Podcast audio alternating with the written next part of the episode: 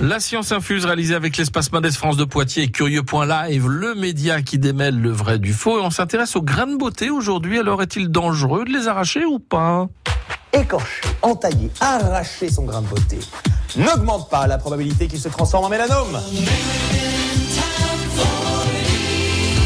Merci Max pour cette affirmation. D'abord, c'est quoi un grain de beauté?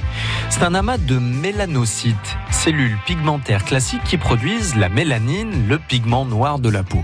Ces mélanocytes vont d'ailleurs produire plus de pigment noir quand on prend le soleil, c'est pour ça qu'on bronze.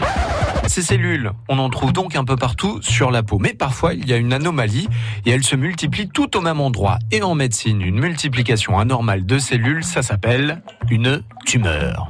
Bah oui. Chaque grain de beauté peut potentiellement être un mélanome en devenir, un cancer de la peau quoi. Du coup, dans la culture populaire, il y a une certaine méfiance vis-à-vis de cette éventuelle bombe à retardement. Mais maintenant, regardons les chiffres. Si effectivement on regarde les chiffres, là, cela nous permet de relativiser. Seulement un grain de beauté sur 100 000 devient un mélanome.